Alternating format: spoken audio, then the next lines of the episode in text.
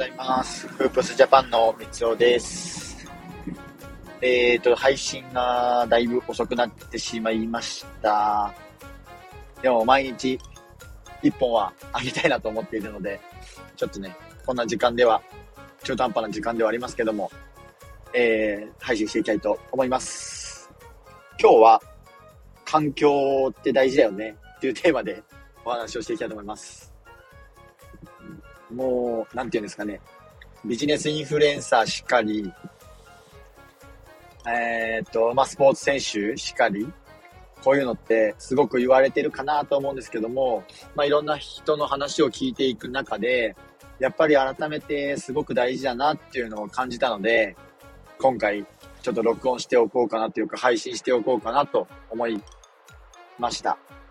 えっ、と、近畿大学の、まあ、この話をしようと思ったきっかけが、あの、近畿大学の卒業スピーチで、えー、本田圭佑選手、本田圭、あの、実業家でもある本田圭佑さんが、スピーチの中で、えっ、と、環境にこだわれっていう、えー、お話をしていたんですね。もう多分見た方の方が多いと思うんですけども、もうぜひね、YouTube チャンネル見てみてください。その中でね、えっ、ー、と、この環境にこだわったことによって、まあ、自分を置く場所ですよね、要は。自分をどこに置くかによって、えー、そうすることによって自分自身がこう高められる。同じようなスピード感と同じような技術を身につけて、身にまとっていかなければ、その、戦うことはできない。スポーツ選手なんてなおのこといい例かなとは思っていて、えっ、ー、と、やっぱね、強いチームに入りたければ、自分自身を高めるっていうのは大事になってくるんですけども、変な話、まあ、あの、地区予選の1回戦、2回戦のチームでエースっていう選手、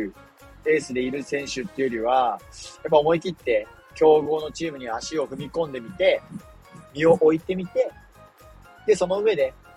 えー、周りにはもう多分自分と同じようなレベルの選手もゴロゴロいると思うので、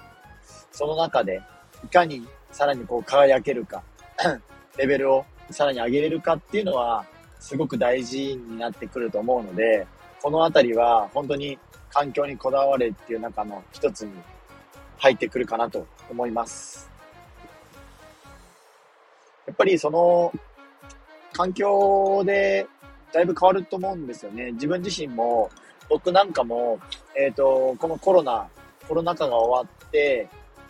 コロナ中にちょっとね、あの、オンラインサロンですとか、えっ、ー、と、講義、ビジネス講義とか、そういうのにもすごくこう、興味が湧いて、いろんなのに確認、確認じゃねえや。いろんなのに、こう、いろんなのを受けてみて、受講とかしてみて、やっぱりね、その、周りにレベルの人、レベルの高い人たちか、を置くだけでも、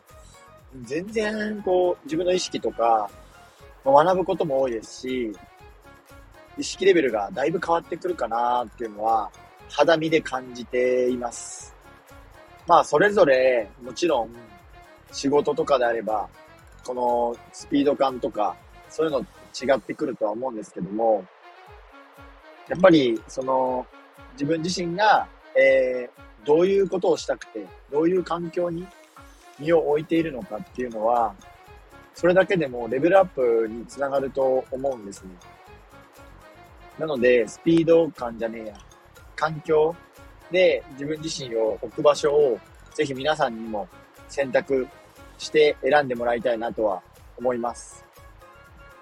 その上で、また自分自身の強みとか弱みっていうのが分かってくると思うんですよ。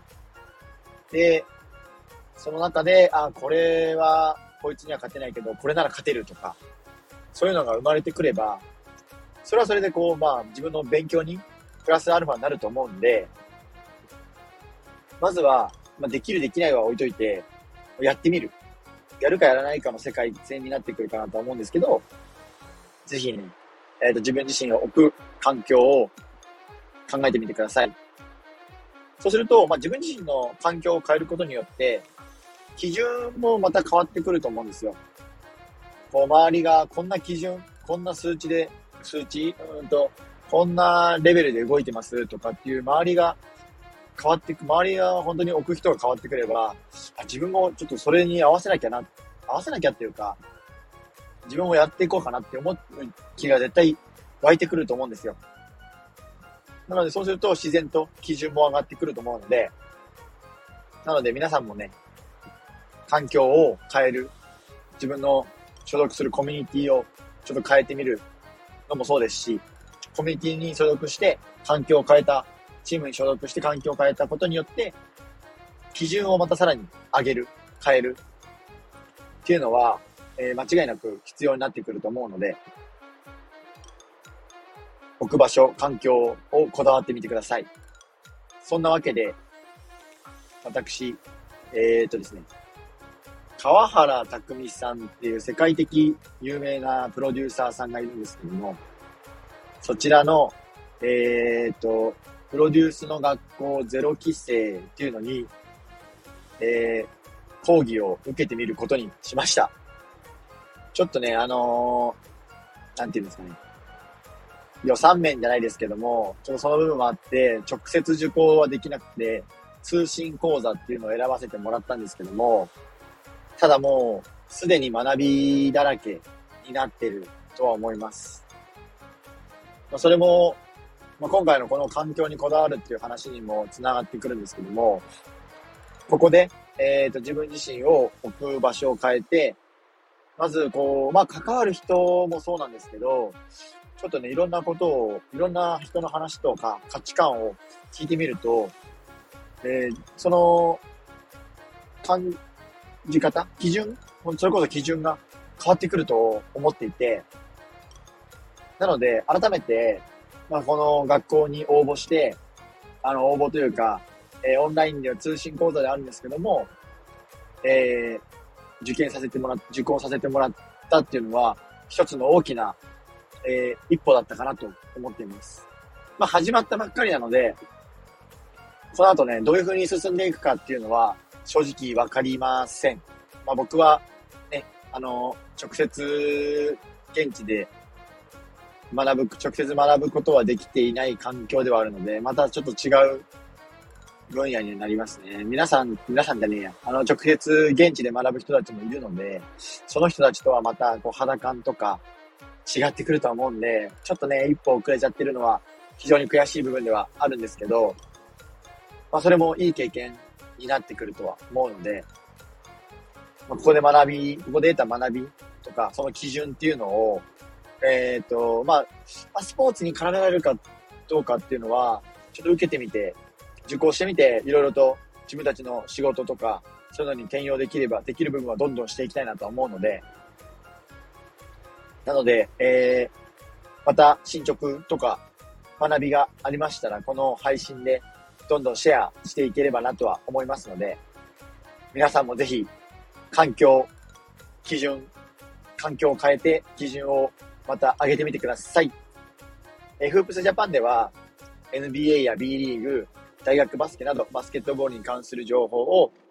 日々配信しております。まあ、今回のような、まあ、今回からちょっとね、新しくというか、その、新しい学びを得た部分っていうのを、えっ、ー、と、自分自身でも取り入れて、ここで配信していければなと思うので、学んだことをこうアウトプットするっていうのは、また大事になってくるかなと思うので、アウトプットして自分自身の まあ落とし込みできるようにしたいと思いますので、そういう配信もぜひ聞いてもらえると